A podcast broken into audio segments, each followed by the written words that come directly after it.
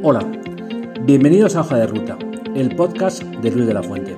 En este podcast encontrarás ideas y experiencias de expertos en el sector farmacéutico para mejorar tu farmacia. Vamos allá.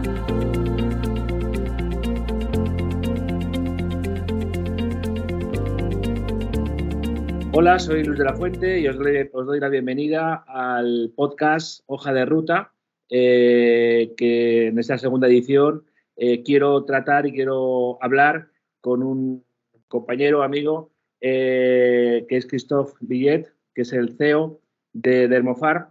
Eh, y me gustaría hablar con él de todo lo que él, como experto, de todo cómo él ha vivido y cómo ve la evolución de la dermofarmacia en España. Hola, Christophe, ¿cómo estás? Hola, Luis, ¿qué tal? ¿Qué tal? Mucho gusto de nuevo vernos en tu podcast Mediform. Encantado de estar aquí. Es un placer. Oye, eh, yo quería, la primera pregunta que te quería hacer, un poco repasando tu, experiencia y, tu historia, que además en este caso eh, tiene ciertos paralelismos con la mía. Eh, una de tus primeras experiencias laborales, igual que, en mi caso, fue con L'Oréal. ¿Cómo recuerdas tú la dermo en farmacia en aquellos momentos en Francia en la que, en la que tú vivías a finales de los 90? Wow, esto era, sí, hace mucho tiempo ahora. Esto nos recuerda que tenemos más de 20 años en esta industria. Uh, no sé si para bien. Pero no, no, me acuerdo muy bien. Era, era una época uh, sumamente diferente porque era realmente el inicio de la, la dermocosmética. Yo me acuerdo que uh, durante inicios de años 90, pues los que estaban en, en, nuestros laboratorios antes de mí, Ah, habían explicado ya a los dermatólogos lo que era un filtro solar, lo que era uh, cómo la dermocosmética podía ayudar en atopia, en acné, etcétera, etcétera. Y había llegado el momento de la activación de la farmacia. Uh, la farmacia empezaba a modernizarse muy poco en Francia, pero pasó algo. Uh, es que, es que empezaron a abrir las parafarmacias. Eh, en, Francia. Y en este momento hubo eh, como un par de años un poco de, de, incerteza eh, a nivel legal, a nivel de, muchísimas cosas. Unos laboratorios intentaron atacar a las parafarmacias, no, no, pues no, no, no, funcionó al final y, y, han seguido aquí. Y aquí ha sido inmensamente interesante ver como un grupo de farmacéuticos franceses han ido reinvirtiendo, reinvirtiendo perdón, muchísimo dinero, muchísima estrategia um, para convertir sus farmacias en un sitio de consumo de, uh, de, de salud y, uh, y, de belleza. Uh -huh. fue, fue, un momento clave ¿eh? entre 98 y 2002. Sí, sí. La verdad es que yo lo recuerdo, yo, yo viajaba, viajaba bastante a, a Francia desde, desde el laboratorio en el que trabajaba eh, y la verdad es que en este sentido Francia, quizá ahora, la situación es un poco diferente, la globalización nos ha ido uniendo todos los países, pero en aquel momento Francia, en la farmacia, la modernidad que tenía con respecto a la farmacia española era, era tremenda. Yo, yo de aquella época recuerdo dos anécdotas que, que, que, tú conocerás seguro. Uno es que pasabas por las farmacias francesas, en París sobre todo, y veías en los grandes escaparates de las farmacias, decían, nosotros vendemos para farmacia también como diciendo, hay una guerra para farmacia en otro tipo de circuitos a precios tremendos que la farmacia reivindicaba que ellos también tenían para farmacia.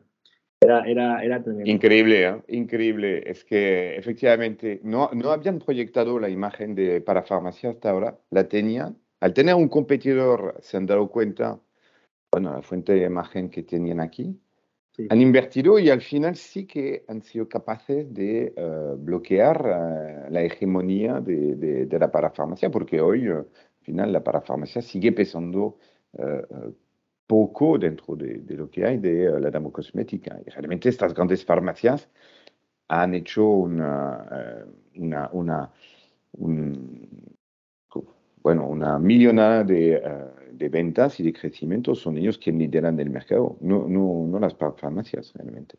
Pero fíjate que en aquella época también otra de las cosas que me acuerdo eh, que me dejó muy impresionado, eh, yo viajaba con el, el, fui con el director comercial de, de, de, en aquel momento trabajaba una marca del grupo L'Oreal, eh, con FAS, que bueno, ya no lo conocerá nadie, evidentemente, pero para mí es una, una de las marcas más con más añoranza que tengo porque era una marca muy, muy emocional.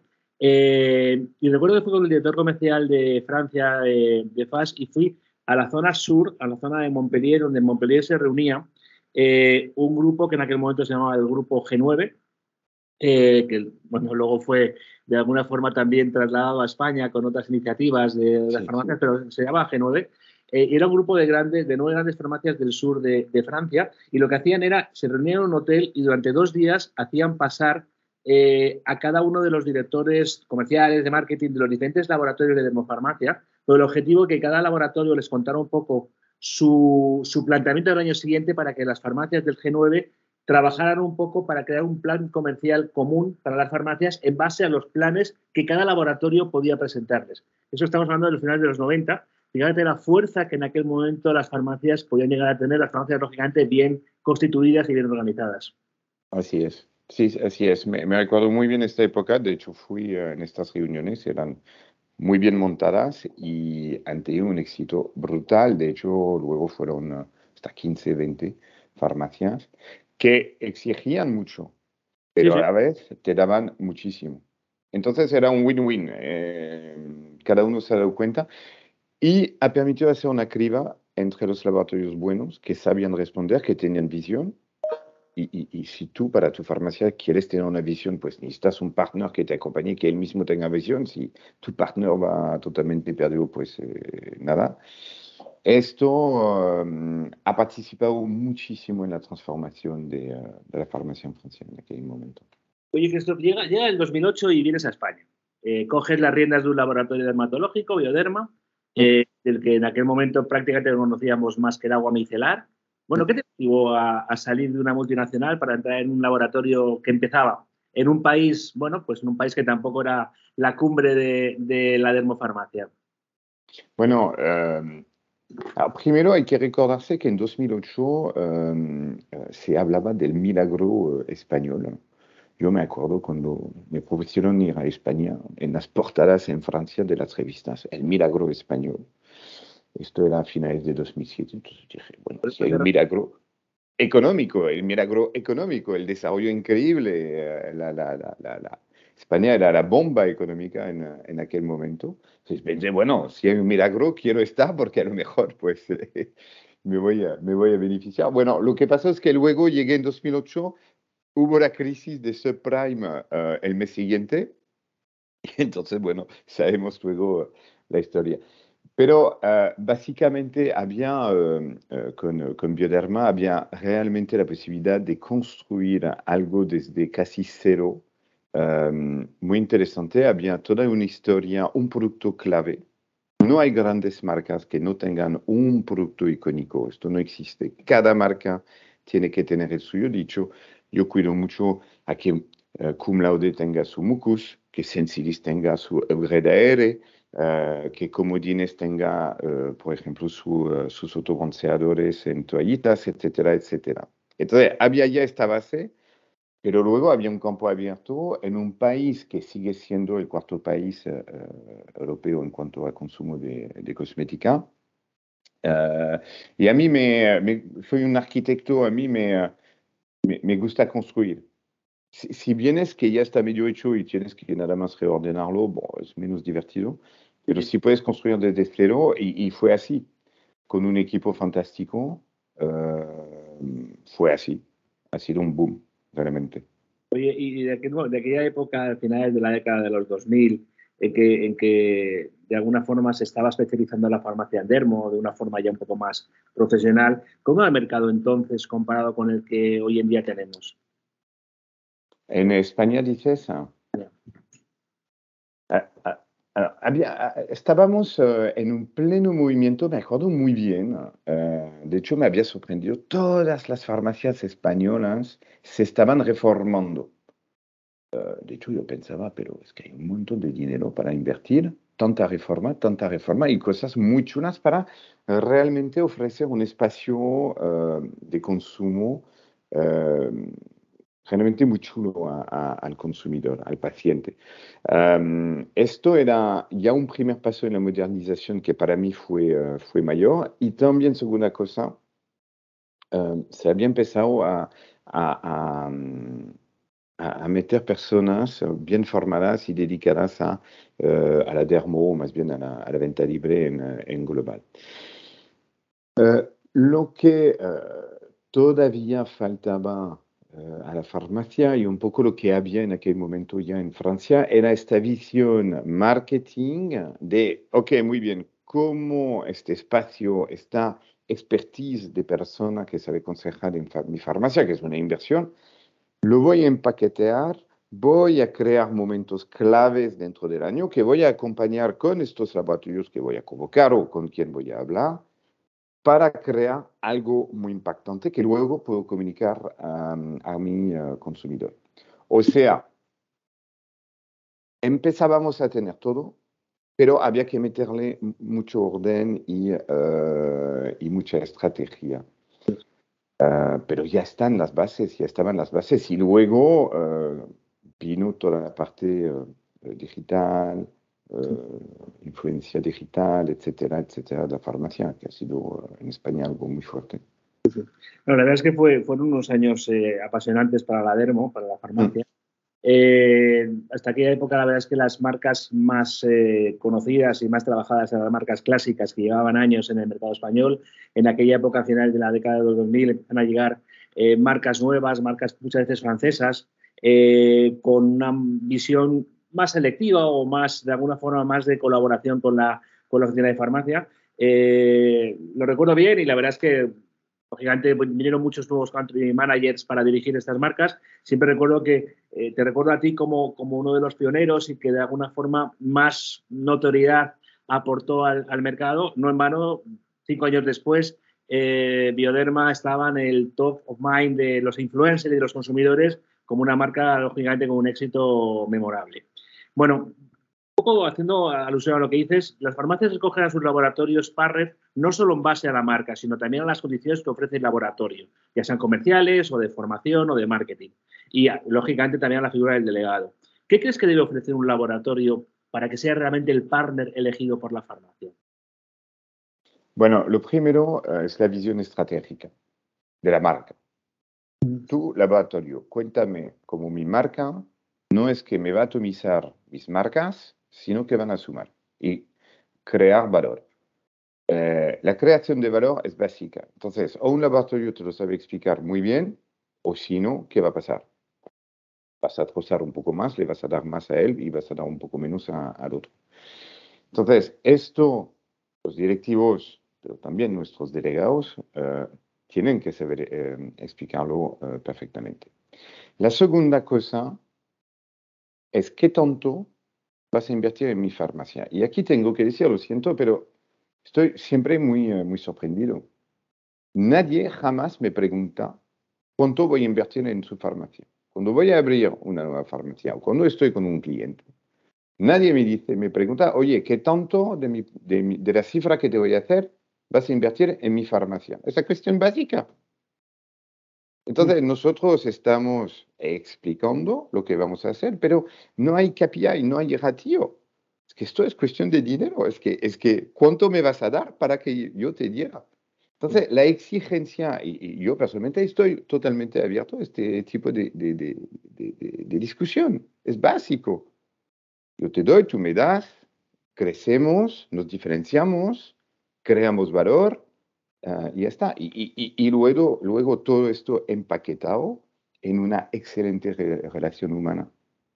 Ah, la relación humana es básica, hacemos todo lo posible y yo creo que es un éxito por el momento para tener el mejor equipo comercial que haya al servicio con experiencia, gente con más experiencia, más eh, o menos experiencia que se forman con los que tienen, y siempre al servicio del cliente.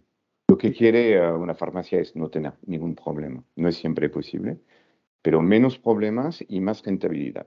Basta. Yo creo que con esto. Y una cosa fundamental que, se lleva muy poco en, este circuito y es la palabra compromiso. compromiso del laboratorio hacia la farmacia y de la farmacia hacia el laboratorio, compromiso que se tiene presente de forma permanente y se cumple. Sí. Sabes, eh, honestamente, volvemos a, la, discusión de este grupo de sur de Francia. Había un compromiso. Vas a invertir, vamos a hacer. Sí. Mm, todavía demasiado nos quedamos en el aire eh, de discusiones de, mira, vamos a hacer miles de cosas y, nos va a salir súper bien. Eh, sí, pero ¿por qué no ir hasta el final de la mm. discusión con un compromiso común? Estoy para invertir yo. Está claro. Oye, Christoph, tú estuviste en, España, luego, luego eh, marchas a otros lugares y luego hace cosa de 3, 4 años vuelves a España como CEO de Dermofarm. 3, 4 años ya, ¿no? Tres, tres. Tres, tiempo pasado. Ya, ya, te parece un montón, ¿no? Sí, no, no, lo que pasa es que además el tema del COVID nos ha distorsionado un poco toda nuestra idea del tiempo. Oye, la verdad es que además de Dermofarm, un laboratorio eh, con, marcas, ostras, absolutamente eh, antagónicas. Una marca de toda la vida en una situación un poco delicada, eh, una marca en otro mercado ginecológico líder, una marca que en España apenas, apenas existe, pero en Italia es líder. O sea, ¿cómo te enfrentas a este reto de Dermofart que yo a priori veo como complicado? Uh, precisamente es un poco lo mismo que, que, que, que, en Bioderma. Bioderma era, Bianada era complicado, etc. y, al final es lo más interesante. Um, en Dermofarm hay, hay, hay tres grandes uh, desafíos, o cuatro, vamos a decir. El primero era dar un nuevo posicionamiento que crease valor por su diferenciación a Sensilis. Porque hay dos mercados enormes, el anti-aging, la piel sensible, son los mayores. Y nadie había tenido la idea de crear una marca que sea el experto del anti-aging en la piel sensible. Y la marca se llamaba Sensilis y tenía las fórmulas para esto. Entonces, un gran trabajo de reposicionamiento. Y quiero agradecer a, los equipos y a, a, a, todos los farmacéuticos que nos han apoyado durante los años previos y ahora mismo um, con uh, el relanzamiento. Hoy es un gran éxito y funciona. Cum laude, genial. No hay ninguna marca global de, de salud íntima a nivel uh, mundial entonces, uh, me encontrado aquí una joya um, que se puede explotar mucho más. Estamos duplicando cifras cada año y gracias aquí a ginecólogos y, farmacéuticos. Y la marca Real Steel, donde um, es una marca líder en España, en Italia, perdón, uh, hacía falta meterle un poco más de focus, de diferenciación como suma y, y es lo que estamos activando. Todo esto dentro de un contexto donde, donde uh, Dermofarm lo que estoy haciendo es convertirla de una empresa española que exporta, en, exportábamos en dos o tres países, ahora en una empresa global internacional presente en más de 30 países. Y, y eso. Entonces, es súper interesante. Transformar marcas, transformar equipos y transformar uh, una empresa española en una empresa multinacional. Sí, sí es un, sin duda es un reto, un reto interesante y seguro que como todos los, los lo irás consiguiendo. Oye, has trabajado en muchos países. Eh, México, si no me equivoco, si no recuerdo mal, has trabajado en México, en Italia, en Francia, en España. Eh, ¿Cuáles son las diferencias eh, en la farmacia en estos países, especialmente en la dermofarmacia? ¿Y qué podemos aprender de cada uno de estos países? Alors, primero, uh, lo que aprendí yo es que lo, la realidad que vivimos de la farmacia entre Francia, Alemania, Italia y España es algo totalmente aparte en el mundo. De farmacias independientes que tienen un mercado protegido, marcas muy uh, distintas a su mercado, etcétera, etcétera. Esto es una isla dentro de un mundo que es global. Esto es lo que me enfrenté en México. En México son farmacias donde se mezclan todas las categorías. Tú puedes tener tu producto uh, Bioderma, la Roche-Posay, el director de la Roche-Posay ahí, uh, al lado de un Nivea o um, de un producto de Garnier o, lo que sea. Entonces, um, el valor ahí uh, lo tienes que aportar tú. Um, primero por la prescripción y segundo por um, pues la gente que vas a meter tú en la farmacia realmente para crear este consejo. Esa situación de cadenas sumamente competitiva, pero que también te permite tener un altísimo tráfico uh, alrededor de tus marcas. Pero esto realmente es la realidad, es la que conocemos en Asia, la que conocemos uh, en Middle East, es la que conocemos en, uh, en, Europa del Este, es la que conocemos en todo el mundo um, americano, desde Canadá hasta, hasta Argentina. Luego... ¿eh? Y todo el mundo anglosajón. Todo el mundo anglosajón. Somos no, nosotros realmente una, una cosa un poco extraña para ellos. Lo que pasa es que cuando vienes de la cosa extraña, tú sabes explicar el valor de tus marcas, lo que no saben hacer realmente uh, los anglosajones. De hecho, es poca casualidad si no hay grandes marcas anglosajones de dermocosmética, si te fijas. Y cuando las hay, están compradas por franceses. Sí. ¿Okay? Y, y, en este momento, ¡pum!, hacen un empujón uh, bastante fuerte. Luego, uh, en Europa, Francia, España, Italia, muy sencillo. Uh, sin duda, Francia es el país donde la farmacia se ha adelantado lo más. Hay un tercio de las mujeres que compran un producto de dermocosmética cada año como mínimo en una farmacia en Francia. Esto por este movimiento que han hecho ya desde años, modernización, consejo, promoción, bla, bla, bla, plan marketing estratégico, gestión de categoría. Um, en el medio uh, tenemos a, a, Italia, menos profesionalizado que al final que España, pero una población muy afán de belleza, así que consumo sí que es alto. Y uh, España más modernizado, pero tenemos que educar todavía muchísimo al consumidor porque uh, tan solo todavía alrededor de 15% de, de, de, mujeres españolas compran uh, belleza en la farmacia. Si lo comparamos al tercio en, en Francia, nos queda, nos queda bastante espacio nos queda bastante espacio. Esto es, el, es, la imagen global de lo que está pasando. Por lo cual, tengo muchísima fe uh, en el desarrollo en España, realmente, muchísima. Y, y, y de hecho es, es, muy curioso porque la fama de la dermocosmética española, yo, era ayer precisamente con todos mis distribuidores internacionales aquí en, Barcelona, me confirman todos que sea en... Uh, en toda la zona del Golfo, en China, que sea en América Latina, evidentemente, el Magreb, que España hoy se posiciona como un gran actor de la dermocosmética, justo detrás ahora de, um, de la francesa. Está bien, es un buen galardón. Sí, sí. Muy bien. Eh, Además, no, no, no sabía que fuera que tuviera ese posicionamiento. La verdad es que nos queda mucho para, para llegar un poco a la, a la altura de, de Francia. Ese dato que das de, de que prácticamente el doble, eh, el doble de las mujeres francesas utilizan la dermofarmacia, eh, que en España es, es, es, tremendo.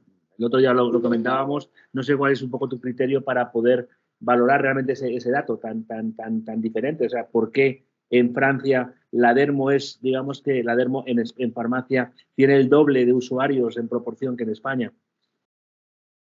Sabes que yo, yo, creo que uh, los franceses uh, en su mutación han conseguido algo, es que la farmacia se convierta en un sitio donde vas a pasear. Uh, lo voy a comparar a un Sara. ¿Por qué Sara tiene tanto éxito? Porque al final tú entras a Sara para ver si algo te va a tantear o no. De hecho, es un KPI sumamente importante para Sara, pero también para, para Nike o todos los que tienen tiendas en, en, o Apple, en los Apple Store, etc. es cuánta gente entra, cuánta gente convirtió, etcétera, etcétera. Nosotros en farmacia somos acostumbrados a que el 100% de la gente que entre compre. Claro, vengo porque tengo una problemática, voy a comprar uh, mi medicamento. Pero deberíamos de pensar un poco al revés. Sería mejor que entrase todavía muchísimo más gente con una tasa de, de, de conversión un poco más baja. Porque al momento en que te conviertas en esto, ya eres un sitio abierto de consumo global uh, de la salud. Y si es así, luego la tasa de conversión, trabajando con los laboratorios, uh, plan de marketing bien hecho, bien conseguido, gente bien formada, pues lo, lo consigues. Um, yo, yo, creo que, que, que, globalmente que es eso. De hecho, uh, nosotros tenemos un gran proyecto entre, entre uh, Sensilis y, y Rilastil. Uh, es un proyecto que se llama Skin Experience. Mm. ¿Cuál objetivo? Es exactamente esto. Cómo hacer que entrase más gente en la farmacia comunicando en, cosas muy verticales, campañas muy bien establecidas, multimarcas, y la Steel Sensilis, pero también otras marcas, evidentemente, y luego convirtiendo, uh, aumentando la tasa de conversión gracias a servicios exclusivos, beneficios exclusivos, etcétera, etcétera, convirtiendo a este consumidor para que se quede en la farmacia, para que empiece a consumir su facial o sus productos de belleza en la farmacia. De hecho, um, haremos pues contigo, Luis, una, una, presentación el 6 de julio uh, online, um, donde explicaremos un poco todo, uh, todo, todo este proyecto. El proyecto Skin Experience típicamente no es un proyecto de hoy para mañana es un movimiento de profesionalización, es un mindset que tenemos que cambiar. Uh, gente, es que eh, un francés tal vez que ha vivido esto como yo puede aportarlo uh, también poco, poco a poco aquí. Cada uno aportamos piedra al, al edificio pero hay, hay un gran crecimiento aquí que, que, va a llegar. Y yo creo firmemente que el Skin Experience es, es la vía. Es la vía. Sí, no, no, ya, ya lo. Espero, espero que, que, que, digamos, que consigamos atraer a mucha gente para que el día 6 de julio, creo que será a las 10 de la mañana, ¿no? Sí, será, será mañana, sí, efectivamente. Bueno, pues espero que venga mucha gente. La verdad es que cuando lo, lo, desarrollamos un poco el proyecto con vosotros, la idea siempre que teníamos para, para mm, de alguna forma eh, trabajarlo es que, por eso se llama experiencia, es crear realmente de una forma profesional una experiencia real en la farmacia, que la farmacia de alguna forma se especializara para aportar una experiencia al consumidor, una experiencia además como lo, puede, lo, que, lo que debe de hacer una farmacia. Y la experiencia de la farmacia se llama consejo, se llama servicio, se llama eh, control y seguimiento y de alguna manera, y, no quiero adelantar mucho más de este proyecto, eh, porque el miércoles me gustaría que, la gente lo escuchara y realmente estoy convencido de que la farmacia que tenga ganas de, de desarrollar aún más la, la, Dermo su farmacia lo va a encontrar con, muchas eh, oportunidades y muchas posibilidades. Eh, bueno, me, escuchaba lo que decías de, Francia. Creo que tienes razón. Efectivamente, al final, el éxito de decir la Dermo en Francia es conseguir eh, que la gente vaya a pasear a la farmacia. Y, pero claro, también un poco me venía a la cabeza algunos datos. Yo recuerdo, ahora ya no la leo tanto, antes hay una revista francesa de farmacia se llama El Monitor. Eh, sí. Monitor francés hablaba, muchas cosas hablaban de, de, ratios de farmacias y yo recuerdo que hace, hace cosa de 5 o 6 años hablaba, eh, llegó a hablar de el top de las farmacias francesas y había en, en recuerdo, más de 100 farmacias en Francia que facturaban más de 10 millones de euros. 100 farmacias con más de 10 millones de euros. Eh, esas farmacias, farmacias que muchas veces tienen una, una, superficie de exposición de más de 500 metros. Si eso lo trasladas a España, farmacias que facturen más de 10 millones de euros, yo creo que no hay ninguna. Eh, a lo mejor me equivoco, pero yo no recuerdo ninguna. Y de más de 500 metros, eh, no creo que haya muchas, por no decir, a lo mejor se puede contar con los dedos de la mano. Con lo cual, efectivamente, ahí hay una inversión y una apuesta que el farmacéutico francés ha hecho que en España nos ha dado un poco más de miedo. Eso, lógicamente, nos hace ver que, que yo creo que nos quedan oportunidades en el, en el horizonte de la farmacia española, eh, sin duda que podemos aprovechar. Y también, por supuesto, eh, amenazas. No sé, no sé cómo ves tú estas oportunidades, estas amenazas que podemos tener a futuro en la farmacia.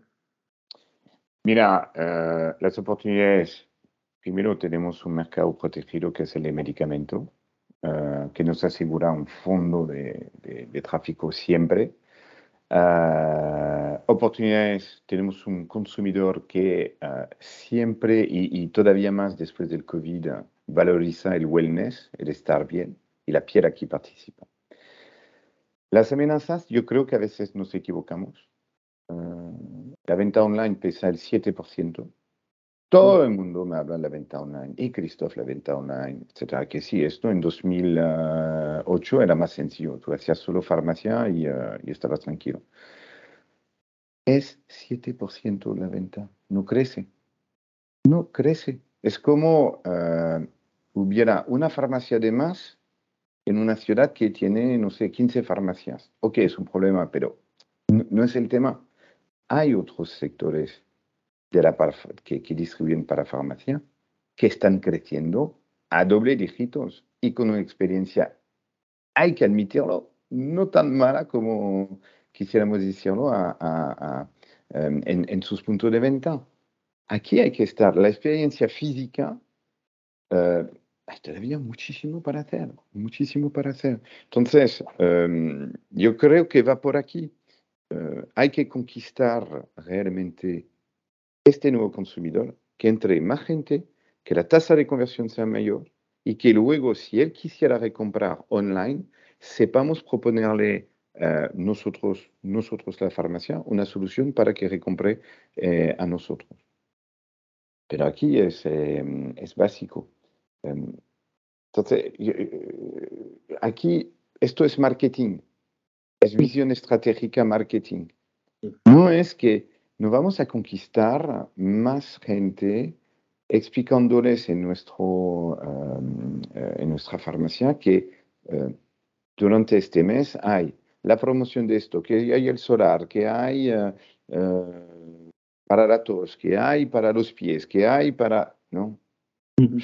Cosas, es que, es, que, es que cuando Sephora comunica, comunica de forma masiva en un solo eje, esto durante dos meses y le da a todo, no atomiza.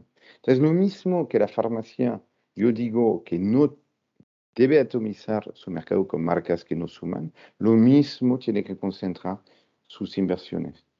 No es que la farmacia no invierta tanto, no es que los laboratorios no inviertan tanto, el problema es que todo el mundo atomiza un poco. La farmacia dice, concentramos, vamos a comunicar de tal forma, ¿quién tiene su plan de comunicación o de vista médica o lo que sea alineado con el mío, bien, y ahí vamos. Quien no, fuera. Muy interesante. Yo estoy absolutamente de acuerdo contigo. De hecho, efectivamente, creo que estamos demasiado preocupados por la venta online, que no digo efectivamente que no es una cosa que tenemos que tener muy en cuenta, sobre todo, sobre todo para poderlos diferenciar y tener unos valores que, que nos permitan de alguna forma competir, ya sea con la venta online o con la venta de otros circuitos que, trabajan también con productos que nosotros en el caso de la Dermo también estamos ofreciendo. Y creo que efectivamente la gran oportunidad que tiene la farmacia es trabajar con esa especialización, con esos servicios y con esa experiencia de compra. Por eso os, invito a todos a que asistáis el, el miércoles que viene, miércoles 6, eh, a la presentación que vamos a hacer de Skin Experience de la mano de Dermofarm, donde realmente vais a tener la oportunidad de conocer una forma y una manera de trabajar la dermo eh, creando una experiencia y creando una fidelidad del consumidor a, la farmacia y a la farmacia física, a la farmacia para que vuelva, para mantener de alguna forma esa capital salud, ese capital salud que tiene que tener en la piel. Eh, Christophe, muchísimas gracias por tu disponibilidad, sé que estás siempre súper ocupado. Eh, gracias, Luis, es un placer siempre. Ha sido un placer charlar contigo y, nada, nos esperamos en el miércoles que viene y en la próxima, el próximo podcast que tendremos en el mes que viene. Muchísimas gracias. Gracias Luis. Hasta luego.